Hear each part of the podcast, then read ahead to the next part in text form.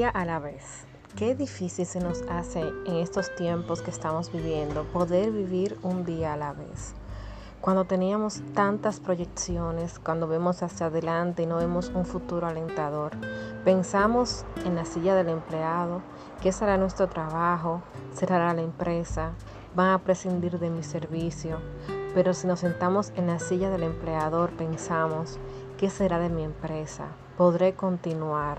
¿Podré continuar con los trabajadores? ¿Qué será de mí los compromisos que tengo? ¿Mis clientes estarán abiertos?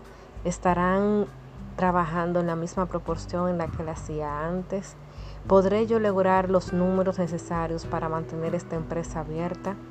Son tantas las interrogantes que tenemos en la mente que realmente no nos permiten ni siquiera vivir al día de hoy.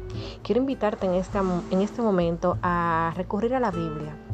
Ahí en Mateo nos dice qué, qué es lo que tenemos que hacer en momentos como estos cuando nos menciona que el Maestro Jesús le dijo, no os preocupéis de qué comeréis o qué vestiréis el día de mañana.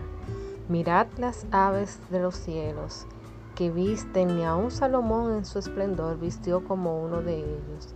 Y asimismo Dios tendrá cuidado de ti y de mí.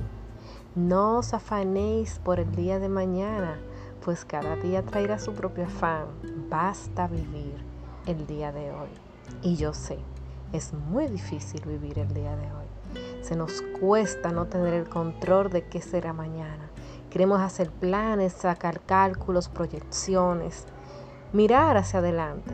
Pero hoy quiero invitarte a que junto a mí vivamos de esta promesa que Jesús mismo nos hizo. Un día a la vez. Y Dios se encargará de proveer todo lo que os haga falta. Un abrazo. Tu amiga, Sabioli Castillo.